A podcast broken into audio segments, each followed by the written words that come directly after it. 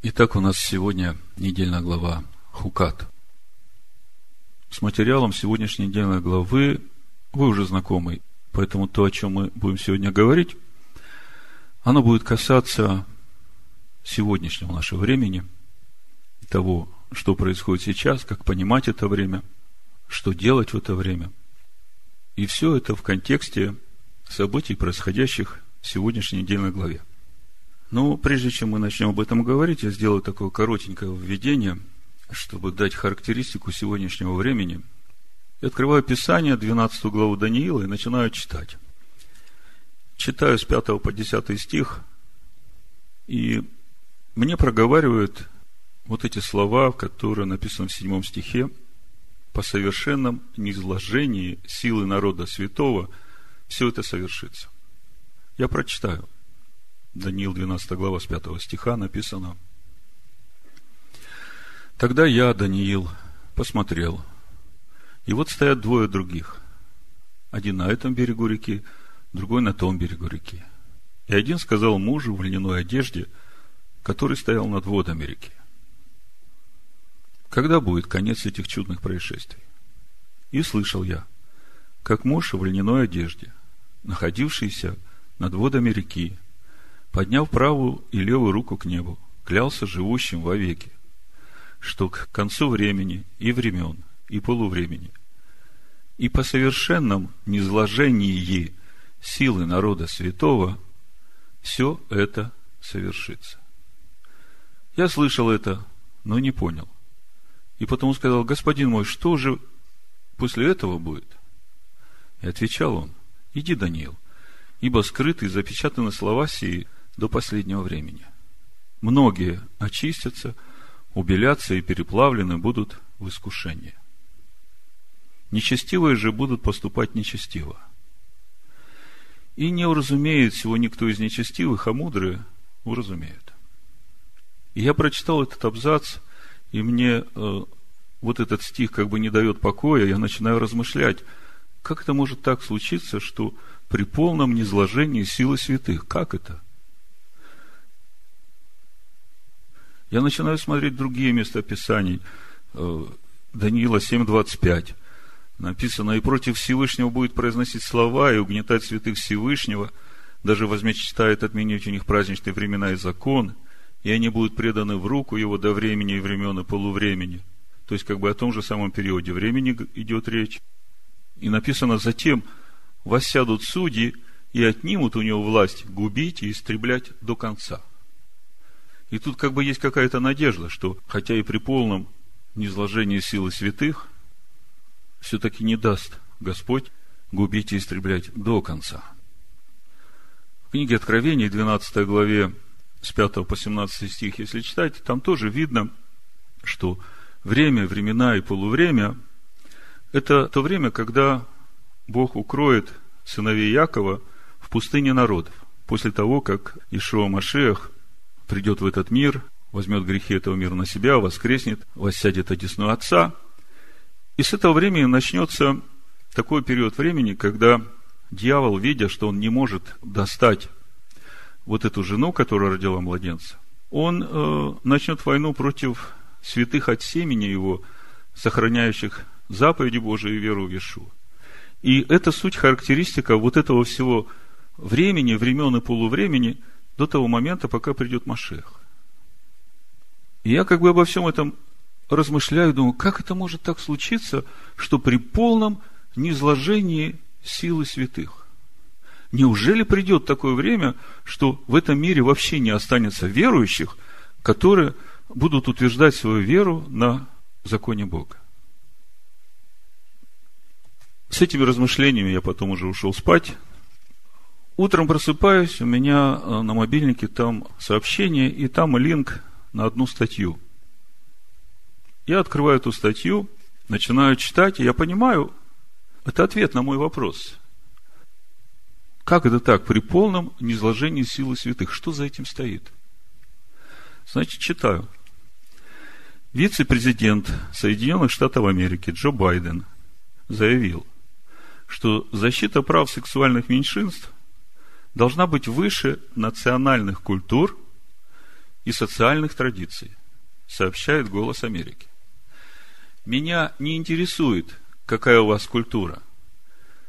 Бесчеловечность остается бесчеловечностью, а предрассудки – предрассудками, цитирует издание слова Джо Байдена, которые он произнес во время встречи с группой поборников прав сексуальных меньшинств из США и других стран мира. Вице-президент США заявил, что все правительственные структуры США получили указание уделять приоритетное внимание продвижению прав геев и лесбиянок за рубежом. Страны, которые не укрепляют права представителей ЛГБТ сообщества, должны заплатить цену за бесчеловечность, считает Байден.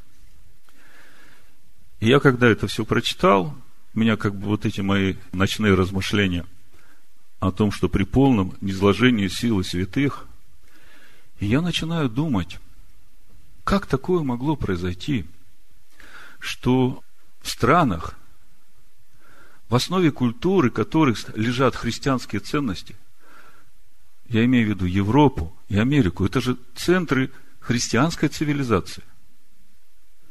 Как могло такое произойти, что вот сегодня и сейчас лидеры этих стран ведут свои народы вот к такой человечности – Левит 18.22 написано, не ложись с мужчиной, как с женщиной, это мерзость. Левит 20.13 написано, если кто ляжет с мужчиной, как с женщиной, то оба они сделали мерзость, да будут преданы смерти. Кровь их на них. Даже в Новом Завете, в послании римлянам, в первой главе, с 18 стиха написано, ибо открывается гнев Божий с неба на всякое нечестие и неправду человеков, подавляющих истину неправдою. То есть мы сейчас все являемся свидетелями, когда истину, Божью истину, подавляют неправдой. Более того, подавляя истину неправдой, хотят сделать нас виноватыми в том, что мы поступаем бесчеловечно. Я думаю, мы бы действительно поступали бесчеловечно если бы остались безразличными к таким заявлениям. Потому что люди, которые это продвигают и которые поддерживают их, они ведь в конечном итоге будут гореть в вечном огне. И если мы сейчас не скажем этого и не противостанем этому, то они погибнут. Ибо что можно знать о Боге явно для них, потому что Бог явил им – Ибо невидимая его, вечная сила его и божество от создания мира через рассматривание творений видимы, так что они безответны. Но как они, познав Бога, не прославили Его, как Бога, и не возблагодарили, но осуетились в умствованиях своих, и омрачилось несмысленное их сердце, называя себя мудрыми, обезумели, и славу нетленного Бога изменили в образ, подобный тленному человеку и птицам, и четвероногим, и присмыкающимся – то и предал их Бог в похотях сердец их нечистоте. Так что они сквернили сами свои тела. Они заменили истину Божью ложью. Поклонялись и служили твари вместо Творца, который благословен во веки. Аминь. Потому предал их Бог постыдным страстям. Женщины их заменили естественное употребление противоестественным. Подобно и мужчины, оставив естественное употребление женского пола, разжигались похотью друг на друга, мужчины на мужчинах, делая срам и получая в самих себе должное возмездие за свое заблуждение. И как они не заботились иметь Бога в разуме, то предал их Бог привратному уму делать непотребство. Так что они исполнены всякой неправды, блуда, лукавства, корыстолюбия, злобы, исполнены зависти, убийства, распри, обмана, злонравия, злоречивы, клеветники, богоненавистники, обидчики, самохвалы, горды, изобретательны на зло, непослушны родителям, безрассудны, вероломны, нелюбовны, непримиримы, немилостивы. Они знают праведный суд Божий, что делающие такие дела достойны смерти, однако не только их делают, но и делающих одобряют. Если посмотреть что говорит закон обо всем этом. Тора Моисея. В Левите 18 главе с 22 по 30 стих написано «Не ложись с мужчиной, как женщина, в это мерзость, и ни с каким скотом не ложись, чтобы излить семя и оскверниться от него. И женщина не должна становиться перед скотом для совокупления с ним, это гнусно. Не оскверняйте себя ничем этим, ибо всем этим осквернили себя народы, которых я прогоняю от вас. Слышите? Всем этим осквернили себя народы, которых я прогоняю от вас. То есть, в конечном итоге, все эти люди, которые сейчас это пропагандируют, Бог их изгонит и оставит эту землю для своего народа. Но можем ли мы торжествовать сейчас? Можем ли мы радоваться или злорадствовать на эту тему? Ведь это же люди, люди, которые пойманы в сети своих заблуждений, в похоти своей плоти. Не оскверняйте себя ничем этим, ибо всем этим осквернили себя народы, которых я прогоняю от вас и осквернилась земля, и я возрел на беззаконие ее, и свергнулась с себя земля живущих на ней. То есть, независимо от того, что говорят люди, которым дана власть в этом мире, они знают суд Божий. Более того, мы видим, что в конечном итоге они будут свергнуты с земли. И это законы Бога. И никто не сможет противостоять этим законам. А вы соблюдайте постановления мои и законы мои, и не делайте всех этих мерзостей, ни туземец, ни пришелец, живущий между вами. Ибо все эти мерзости делали люди всей земли, что перед вами, и осквернилась земля. Чтобы и вас не свергнула с себя земля, когда вы станете осквернять ее, как она свергнула народы, бывшие прежде вас. Бог обращается уже к своему народу и говорит, смотрите, Держитесь подальше от всех этих мерзостей. И я, когда на все это смотрю, я понимаю, что вот мы с вами, мы уже не первый год изучаем Тору. Мы стоим на Торе, как на краеугольном камне. А вот как будет через 20, 30, 40, 100 лет, если уже сегодня врагами объявлены все или бесчеловечными все, которые будут противостоять вот этой политике – что стоит за словами, которые записал Даниил? По совершенном низложении силы святых. Будет ли это истребление по плоти, или это будет духовная деградация? Ибо если кто будет делать все эти мерзости, то души делающих это истреблены будут из народа своего. Итак, соблюдайте повеления мои, чтобы не поступать по гнусным обычаям, по которым поступали прежде вас и чтобы не оскверниться ими. Я Господь Бог ваш. Вот когда я такую картину увидел, я понимал, что это имеет какое-то отношение ко всему, что мы читаем сегодня в недельной главе. И прежде чем мы начнем сейчас об этом говорить, я хочу еще прочитать два места Писания о том, что Писания говорят о народах, об этом последнем времени. Псалом 9, 16 по 18 стих написано – обрушились народы в яму, которую выкопали. Сети, которую скрыли они, запуталась нога их. Поздно был Господь по суду, который Он совершил. Нечестивый уловлен делами рук своих, да обратятся нечестивые в ад все народы, забывающие Бога. Иеремия 16 глава 19 стих написано Господи, сила моя и крепость моя – прибежище мое в день скорби. К тебе придут народы от краев земли и скажут, только ложь наследовали наши отцы, пустоту и то, в чем нет никакой пользы. Проповедь будет называться местом Писания из Луки 18 глава, 8 стиха. Прочитаю с 7. Написано, Бог ли не защитит избранных своих, вопиющих к Нему день и ночь?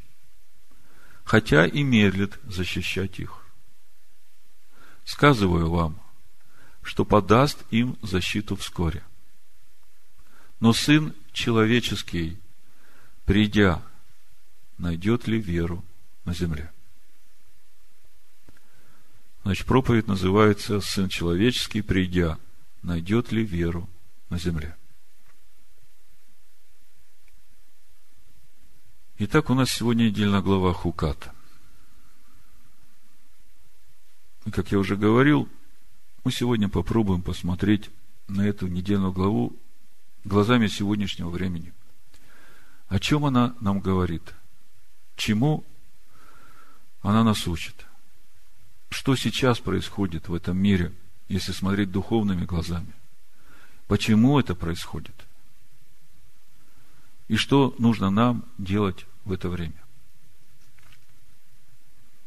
Краткий обзор недельной главы говорит о том, что она вся наполнена образом Машеха. Закона рыжей телицы. В этом законе мы видим всю полноту Машеха. Здесь и жертва, которая приносится за станом, за грехи, как написано, это жертва за грех. И живая вода, суть которой Слово Божие, с которой надо смешивать пепел этой рыжей телицы и кропить человека, который прикоснулся к мертвому в третий и в седьмой день. И мы об этом много говорили. Также в этой главе мы видим опять скалу, из которой текут реки воды.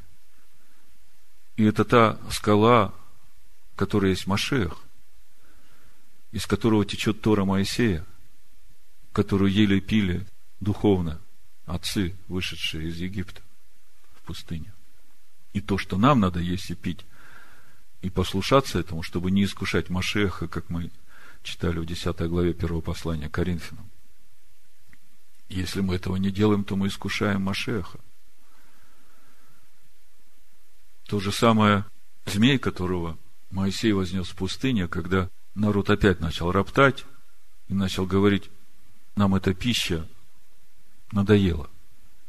Заметьте, речь идет о манне, которая падает с небес.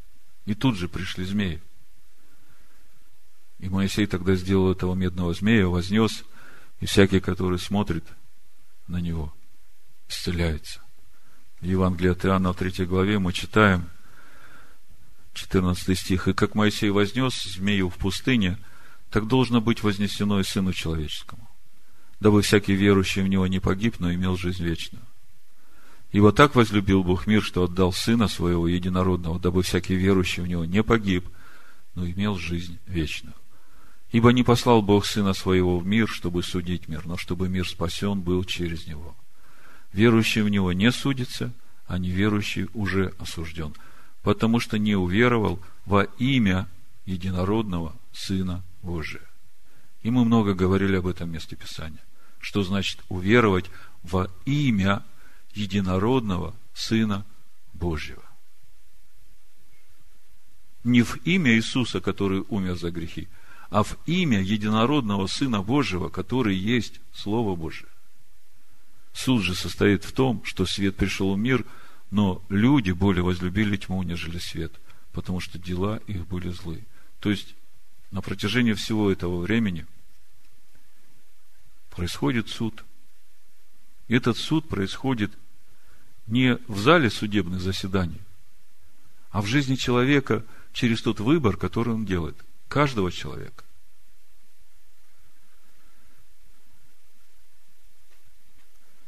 В общем, глядя на эту недельную главу, мы видим, что она вся наполнена образом Машеха. И заметьте, это не просто жертва, которую Бог отдает за грехи, а мы видим полноту образа Машеха Иешуа. Он и Слово Божие, он закон Бога. Из него течет Тора Моисея, как из краеугольного последующего камня.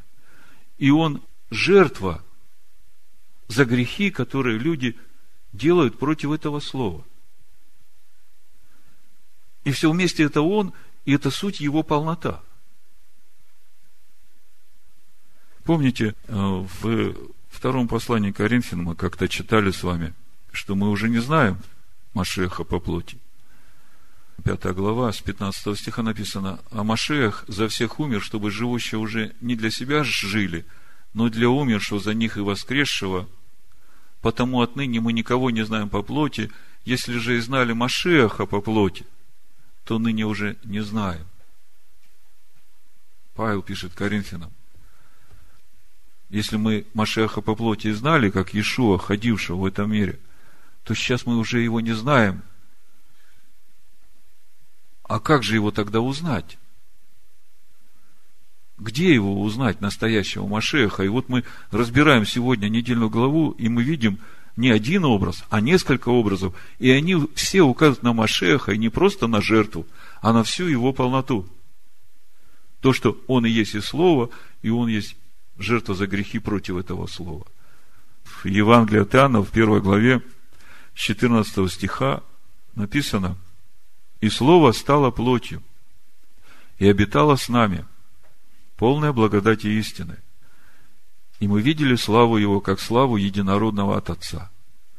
Иоанн свидетельствует о нем и, восклицая, говорит, «Сей был тот, о котором я сказал, что идущий за мною стал впереди меня, потому что был прежде меня». И вот 16 стих. «И от полноты Его все мы приняли благодать на благодать». Ибо закон дан через Моисея, благодать же и истина произошли через Ишуа Амашех. Обратите внимание, услышьте, и от полноты Его все мы приняли. Все мы приняли. Кто мы? Кто все? О ком речь идет? О ком говорит апостол Иоанн? От полноты его все мы приняли. Кто все мы? О ком он говорит? Он говорит о себе и апостолах? Он говорит о иудеях, о Иерусалимской общине, о иудеях, которые ревнители закона и верят в Иешуа Машеха. Речь ведь идет о полноте Машеха. Он говорит, от полноты его все мы приняли и закон Моисея, и ту благодать, которая приходит в наши сердца через веру в то, что Он умер за наши грехи. Мы прошлый шаббат говорили о том, что Нового Завета в принципе не может существовать без Первого Завета. Потому что именно содержание Первого Завета через Ишуа Машеха записывается на наших сердцах. И потому он есть ходатай Нового Завета, дабы вследствие жертвы его во искупление грехов, сделанных в Первом Завете, призванные к вечному наследию, получили обетованное. Так апостол Иоанн говорит, от полноты его все мы приняли. У меня вопрос, кто все? И если ответ – это все верующие Нового Завета, то тогда второй вопрос – а все ли приняли его полноту? верующие Нового Завета. Ну, то, что мы читаем о Иерусалимской общине, о том, что все были ревнители закона, мы это видим. А вот те христиане, которые в Антиохии впервые стали называться христианами, веровавшие из язычников, а как с ними? Они тоже приняли эту полноту? Вот Деяние, 11 глава, я вам прочитаю несколько стихов и кое-что хочу вам показать здесь. Буду с 19 стиха читать. Между тем, рассеявшиеся от гонения, бывшего после Стефана, пришли до Финикии, Кипра и Антиохии, никому не проповедуя слово, кроме иудеев. Это понятно. Были же некоторые из них киприяне и киренейцы, которые, придя в Антиохию, говорили еленам – благовествуя Господа Ишуа. И была рука Господня с ними, и великое число уверовав обратилось к Господу. Дошел слух о сем до церкви Иерусалимской, и поручили Варнаве идти в Антиохию. Он, прибыв и увидел благодать Божию, возрадовался и убеждал всех держаться Господа искренним сердцем, ибо он был муж добрый и исполненный Духа Святого и веры и приложилось довольно народа к Господу, Потом Варнава пошел в Тарс искать Савла, и, найдя его, привел в Антиохию. Целый год собирались они в церкви, в общине, и учили немалое число людей. И ученики в Антиохии в первый раз стали называться христианами. Целый год собирались, и Павел их целый год учил. Вопрос, чему? Я сейчас не буду в это углубляться, мы об этом уже много говорили. Смотрите, что дальше написано. 27 стих. В те дни пришли из Иерусалима Антиохии пророки. И один из них по имени Агав, встав, предвозвестил духом, что по всей вселенной будет великий голод, который и был при кесаре Клавдии. И вот 29 стих. Смотрите, как написано. Тогда ученики положили каждый по достатку своему послать пособие братьям, живущим в Иудее. Что и сделали, послав собранное к пресвитерам через Варнаву и Саула. Что особенного в этом стихе? Написано, что вот те, которых Павел учил в Антиохии целый год, они здесь названы учениками. Учениками Машеха, Иешуа. Они здесь не названы верующими из язычников, которым достаточно семи законов Ноя – Почему я такой акцент делаю на учеников Иешуа?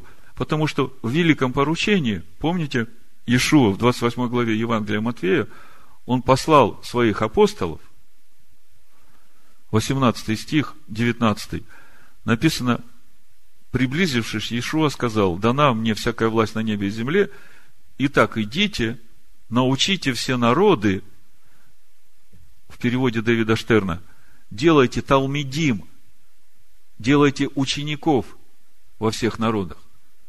Иешуа дает повеление своим ученикам. Идите и делайте учеников во всех народах, погружая их в имя Отца, уча их соблюдать все, что я повелел вам. Иешуа посылает своих учеников делать учеников во всех народах, уча их соблюдать не просто теоретически, а уча их соблюдать все, что я повелел вам. И мы уже много говорили о жизни Иешуа, о жизни его учеников. Это можно даже в школе выхода из Вавилонской блудницы в уроках посмотреть. Мы там видели, что Иешуа жил, не согрешив ни в чем против закона Бога. И своих учеников научил так жить. И теперь он своих учеников посылает делать таких же учеников во всех народах. И мы читаем, что в Антиохии после года учебы уверовавшие из язычников, антиохийцы, написано, что они тоже называются учениками. Более того, они решили по достатку своему послать пособие братьям, живущим в Иудее.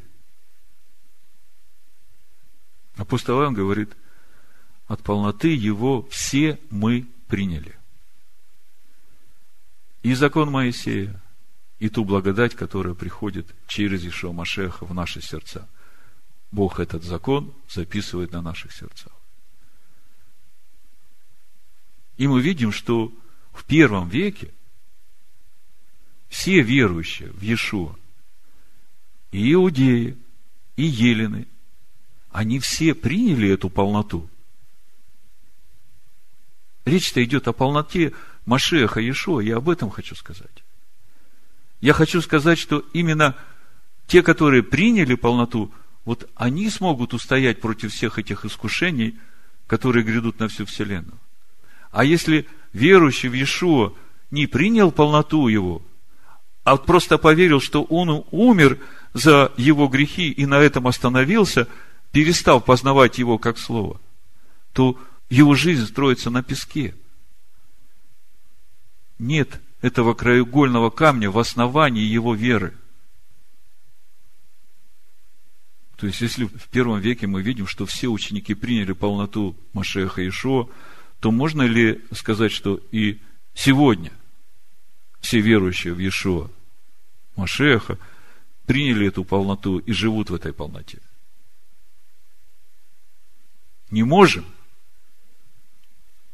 И можем сказать даже, почему не можем. Потому что в 325 году, когда рождалась эта церковь, римская церковь, они отказались от закона Моисея. С тех пор в основании их веры нет закона Моисея. Они не приняли полноту Машеха Иешуа. Иудеи перестали быть братьями. Хотя мы видим в антиохийской церкви, уверовавшие из язычников, верующих из Иудеи называли братьями. Но это кратко как бы введение к тому, что мы имеем сегодня. То есть, начало нашей недельной главы многократно указывает нам, что полнота Иешуа Машеха включает в себя и закон Бога, и жертву. И для того, чтобы очистить человека от смерти, от прикосновения смерти, человека нужно кропить не просто пеплом рыжей телицы, а пеплом, который растворен в живой воде. Как мы читаем в послании Ефесян, баню водную посредством слова очищается его церковь.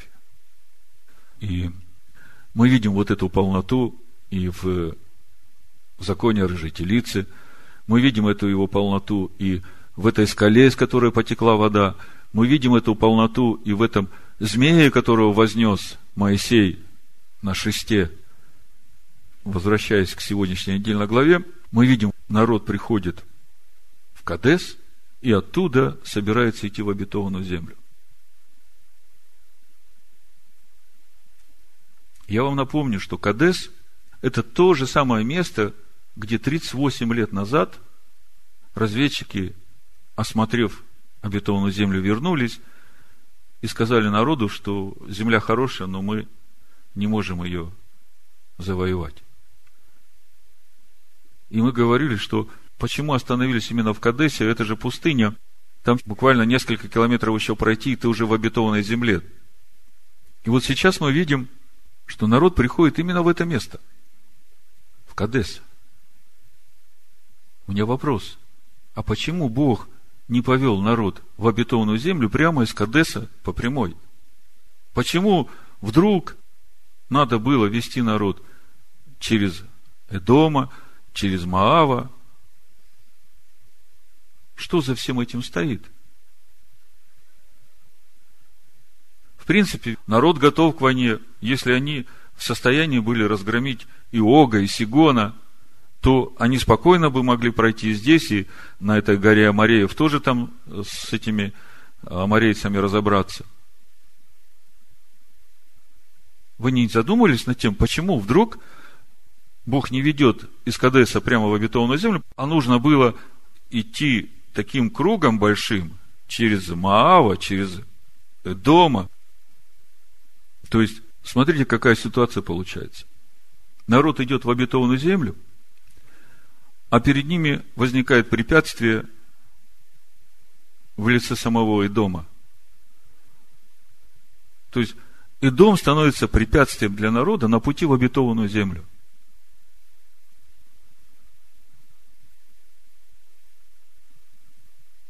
И если смотреть на эту ситуацию сегодняшними глазами, то мы видим то же самое. Именно тем, что сегодняшнее христианство не являет собой истинный образ Машеха.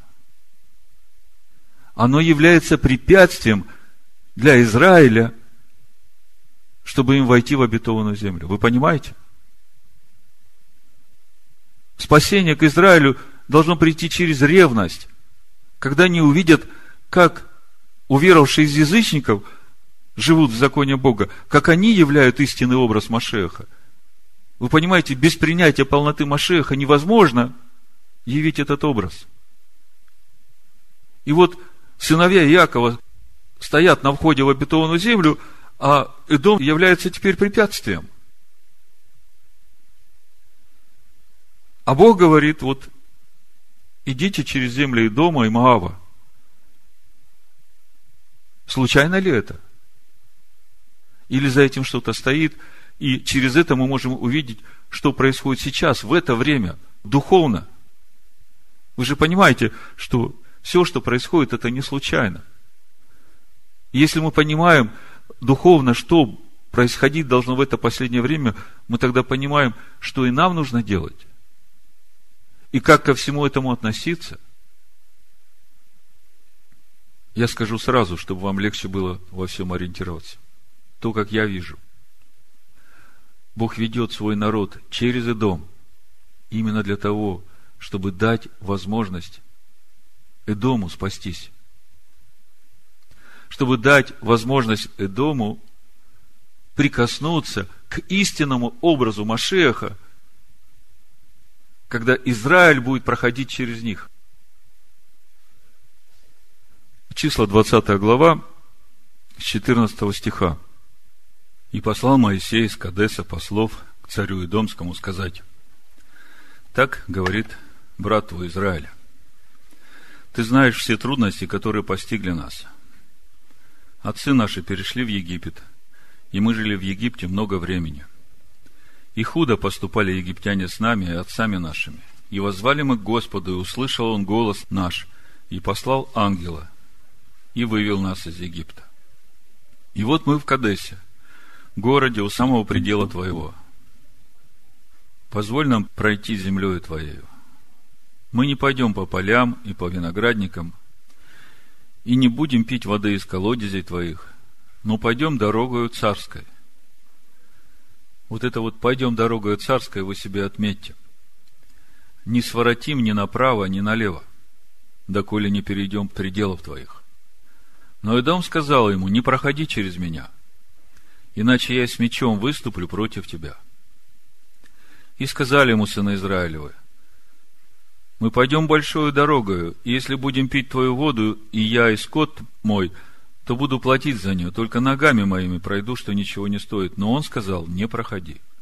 И выступил против него и дом с многочисленным народом и с сильной рукою, и так не согласился и дом позволить Израилю пройти через его пределы. И Израиль пошел в сторону от него. Скажите мне, почему царь дома ответил на просьбу сыновей Израиля – пройти через их земли угрозой. Выступил с мечом, написано. Но вы знаете, что Эдом – это потомки Исава. Как вы думаете, почему царь Эдомский не позволил? Он испугался, что сыны Израиля захватят его землю? Но он ведь знал, что Бог ведет сыновей Иакова в обетованную землю, чтобы наследие Авраама им дать. И Идом как бы к этому отношения не имел. Почему испугался царь дома? Чего он испугался? Можете мне сказать? Вот смотрите, в исход 15 главе, с 11 по 18 песнь Моисея, там есть такие слова в 15 стихе. «Тогда смутились князья Идомовы, трепет объял вождей Моавицких. Послушайте, как звучит этот отрывок из песни. «Кто, как ты, Господи, между богами? Кто, как ты, величествен святостью, досточтим хвалами, творит чудес? Ты простер десницу твою, поглотила их земля.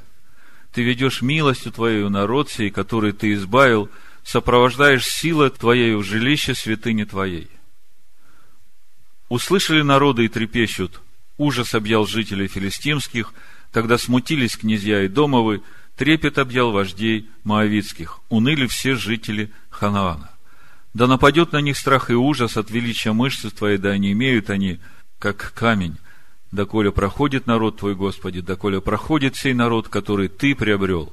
Веди его и насади его на горе достояния твоего, на месте, которое ты соделал жилищем себе, Господи, во святилище – которые создали руки Твои, Владыка. Господь будет царствовать во веки и в вечность. Почему смутились князья Идомова, как здесь написано? Трепет объял вождей Моавицких. Ну, то, что уныли хананеи, мы знаем почему. Потому что они уже знают, что Бог отдает их землю сыновьям Иакова. Это еще Аврааму было сказано, что через 400 лет я дам вам эту землю. И сказано почему? Потому что мера беззаконий Амареев еще не наполнила чашу. Земля свергает, но земля какое-то время терпит эти беззакония, а может быть кто-то обратится от этого злого пути. То есть князьями Ханаана, с жителями Ханаана понятно. А почему затрепетали князья Идомовы, князья Моавицкие? Это же, по идее, все они имеют отношение к праотцам. Князья Идомовы напрямую сыновья Исава, брата Иакова. Князья Моавицкие – это же потомки Лота, ученика Авраама. Понимаете, если Израиль пойдет через их земли – под высокою мышцею Господнею, являя свою святость, то на фоне всего этого жителям и дома придется признать, что они очень далеко отошли от веры своих отцов. И когда, соприкоснувшись настолько близко с истинным образом Машеха, я об этом говорю, у них два варианта – или же им раскаяться и признать, что вера, в которой они сейчас, она не соответствует истинной вере. Или же противостать этому с мечом, ожесточившись. Я напоминаю, мы говорим о сегодняшнем времени. Мы сегодня говорим об истинных учениках Иешуа и о их взаимоотношениях с сегодняшней христианской церковью. Я почитаю, что говорит Дмитрий Щедровицкий в своей книге «Введение в Ветхий Завет», именно комментируя это место, это 833 834 страница. Я выборочно читаю. Он пишет, согласно преданию, общему для иудеев и арамеоязычных христиан, сирийцев, от Идома произошли римляне. Ирам, имя потомка Исава, упомянутое в Бытие 36.43, созвучно названию Рима. И, в принципе, все, что рассказано в книге Бытие об Иакове и Исаве и их взаимоотношениях, символически переносится на взаимоотношения Римской империи и Израиля. Впоследствии, когда в Риме утвердилось государственное христианство, пишет Дмитрий Щедровицкий, символическое название Идом распространилось на все христианизированные народы, религия которых имеет римское происхождение. Заметьте, как пишет Щедровицкий. Христианство, которое стало государственным в Риме, имеет римское происхождение. А как же та полнота Ишуа Машеха, которую приняли первые ученики Ишуа Машеха? Где она? То есть особенность этого христианства, родившегося в Риме, это то, что в основании их веры отсутствует Тора Моисея. Вы знаете, мы об этом много говорили. Такое отношение к вновь принятому учению не привело к подлинно духовному обновлению, к жизни с Богом, к взаимной любви. Вопреки заветам Евангелия, Европа на протяжении веков жила мечом, подобно Исаву.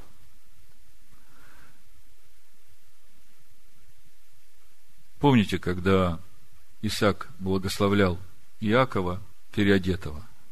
Потом пришел Исау, говорит, неужели у тебя только одно благословение? И Ицхак благословляет Исава, говорит, будешь жить своим мечом и будешь служить своему брату Якову. Но будет время, когда ты свернешь с себя его власть. И вот э, мы сейчас видим, что царь Идомский говорит, выступлю против тебя с мечом. Щедровицкий пишет, вопреки заветам Евангелия, Европа на протяжении веков жила мечом – подобно Исаву. Ее сотрясали частые кровопролитные войны, включая обе мировые войны XX века, вспыхнувшие в самом центре христианского мира.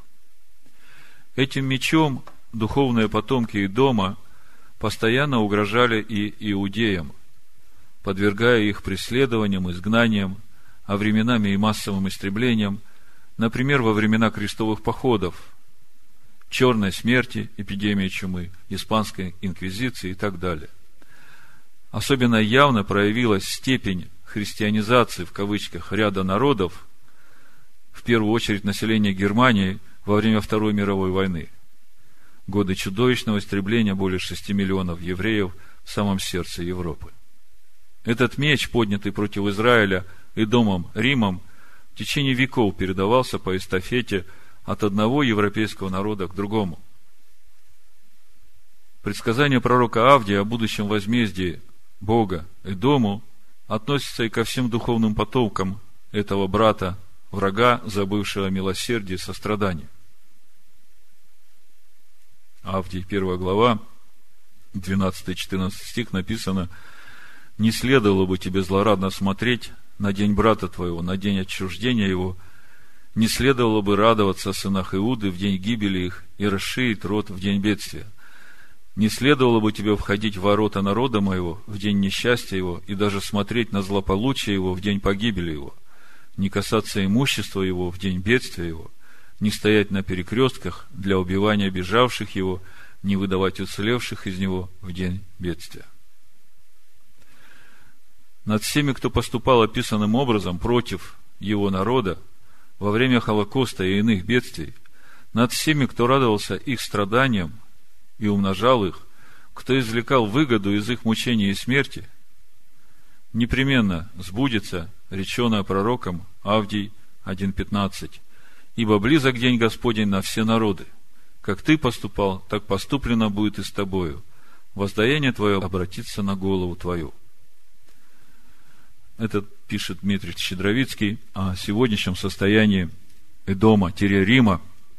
И мы, разбирая сегодняшнюю недельную главу, хотим понять, почему же Бог не повел напрямую из Кадеса в обетованную землю свой народ, а ведет все-таки через Эдом – и обращается к Идому как к брату и просит пройти, и говорит, пойду царским путем, то есть пойду путем заповедей Господних, и весь Идом будет видеть, плотную, близко соприкоснется с жизнью этого народа, с тем духом, который ведет этот народ, с этой мышцей Господней, которая над ними. И ясно, что сердце каждого, который соприкасается с этим, у него станет выбор – или присоединиться к этому народу через раскаяние, или же ожесточиться. Но тем не менее, выбор делает человек, но Бог по милости своей повелевает народу своему идти через дом. Если мы откроем книгу Второзакония, вторую главу, мы увидим, что действительно этот план Бога, Его милость, Его замысел сработало. И не весь и дом ожесточился. Были люди, которые пропустили через свои земли сыновей Израиля. В книге Второзакония, во второй главе, в 26 стихе и дальше, Моисей рассказывает, как было. Послушайте. Рассказывает об этой же самой ситуации, когда Э, он посылал послов к князю Идомскому, князю Моавицкому, и как те не пропускали. И вот здесь об этом же идет речь. 26 стих. «И послал я послов из пустыни Кедмов к Сигону, царю Сивонскому, со словами мирными, чтобы сказать, позволь пройти мне землей твоею. Я пойду дорогу, не сойду ни направо, ни налево. Пищу продавай мне за серебро, и я буду есть, и воду для питья давай мне за серебро, и я буду пить, только ногами моему пройду. И вот 29 стих, смотрите. Так, как сделали мне сыны Исава, живущие на Сиире, и маавитяне, живущие в Аре. Слышите?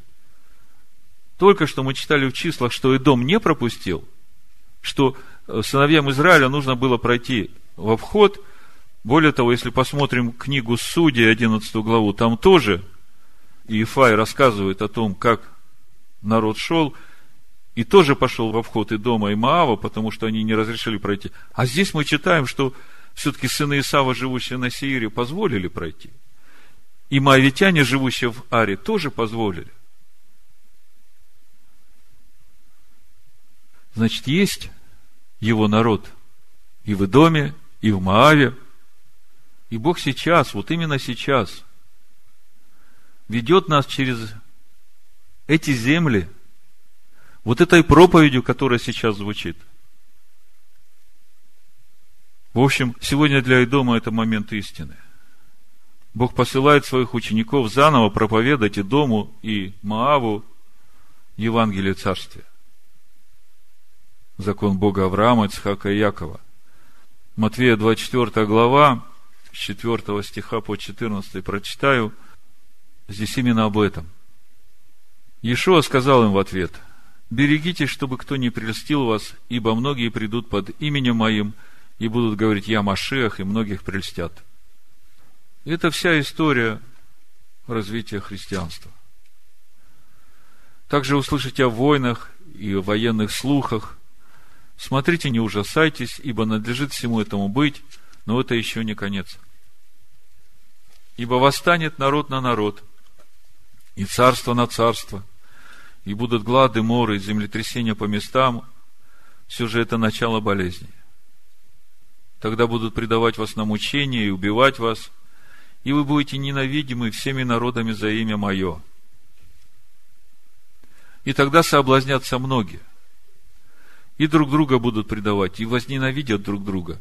И многие лжепророки восстанут и прельстят многих, и по причине умножения беззакония во многих охладеет любовь. Любовь к Богу есть исполнение заповедей Его. И потому мы узнаем, что мы любим друг друга, если мы исполняем Его заповеди. Так говорит апостол Иоанн в первом послании в пятой главе. И мы видим, что во многих охладеет эта любовь. Охладеет, почему, скажите мне? Потому что не приняли Его полноту. А не приняв Его полноту, невозможно устоять вот в этих искушениях, которые приходили на протяжении всех этих двух тысяч лет, пока Бог ведет свой народ в обетованную землю. Претерпевший же до конца спасется. И 14 стих написано, «И проповедано будет сие Евангелие Царствия по всей вселенной во свидетельство всем народам, и тогда придет конец». Вот сейчас это происходит. Сейчас проповедуется Евангелие Царствия Бога, закон Бога Всевышнего всем народам. Это именно то время, когда его народ проходит через Идом – и все для того, чтобы спасти и дом, и Маав. И тогда, если я вас прошу, что же нам сегодня делать вот во всей этой ситуации? Ответ простой. Идти в обетованную землю. Мы понимаем теперь, что происходит и почему происходит. И теперь мы понимаем, что нужно делать нам. В заключение прочитаю 144, 145 псалом, Павел говорит в Новом Завете уверовавшим из язычников, назидайте себя псалмами. Вот в этих двух псалмах все то, о чем я сегодня вам говорил. И главный вопрос сегодня для каждого верующего. А принял ли я его полноту? Есть еще время. Есть еще время каждому уверовавшему в Иешуа, задуматься над тем, а что является его полнотой, которую я должен принять, и начать искать эту полноту и принимать. От полноты его все мы приняли. Благодать на благодать. Ибо закон дан через Моисея, благодать и истина произошли через Машеха Иешуа. Если мы приняли его полноту, тогда мы устоим в любых испытаниях тогда мы сможем пройти через любые искушения и устоять, потому что в этой полноте Его сила. Его сила в Его слое. Сын человеческий, придя, найдет ли веру на земле? Хвала Давида. Буду превозносить Тебя, Боже мой, Царь мой, и благословлять имя Твое во веки и веки. Всякий день буду благословлять Тебя и восхвалять имя Твое во веки и веки. Велик Господь и достохвален – и величие его неисследимо. Род роду будет восхвалять дела Твои и возвещать о могуществе Твоем. А я буду размышлять о высокой славе величия Твоего и о дивных делах Твоих. Буду говорить о могуществе страшных дел Твоих, и я буду возвещать о величии Твоем, буду провозглашать память великой благости Твоей и воспевать правду Твою. Щедр и милостив Господь, долготерпелив и много милостив. Благ Господь ко всем, и щедроты Его на всех делах Его. Да славят Тебя, Господи, все дела Твои, и да благословляют Тебя святые Твои. Да проповедуют славу Царства Твоего, и да повествуют о могуществе Твоем, чтобы дать знать сынам человеческим о могуществе Твоем и о славном величии Царства Твоего. Царство Твое, Царство всех веков, и владычество Твое во все роды. Господь поддерживает всех падающих и восставляет всех низверженных. Очи всех уповают на Тебя, и Ты даешь им пищу их в свое время. Открываешь руку Твою и насыщаешь все живущее по благоволению. Праведен Господь во всех путях своих, благ во всех делах своих. Близок Господь ко всем призывающим Его, ко всем призывающим Его в истине. Желание боящихся Его Он исполняет, вопль слышит и спасает. Хранит Господь всех любящих Его, а всех нечестивых истребит. Уста мои изрекут хвалу Господню, и да благословляет всякая плоть, святое имя Его во веки и веки. Хвали, душа моя Господа. Буду восхвалять Господа, доколе жив, буду петь Богу моему, доколе есть. Не надейтесь на князей, на Сына Человеческого, в котором нет спасения. Выходит Дух Его, и Он возвращается в землю свою. В тот день исчезают все помышления Его. Блажен, кому помощник, Бог Иаковлев. У кого надежда на Господа Бога Его, сотворившего небо и землю, море и все, что в них, вечно хранящего верность, творящего суд обиженным, дающего хлеб алчущим. Господь разрешает узников, Господь отверзает очи слепым, Господь восставляет согбенных, Господь любит праведных. Господь хранит пришельцев, поддерживает сироту и вдову, а путь нечестивых извращает. Господь будет царствовать вовеки. Бог твой Сион в рот и рот. Аллилуйя. Амен. Амен. Амен. Амен. Амен. Амен. online.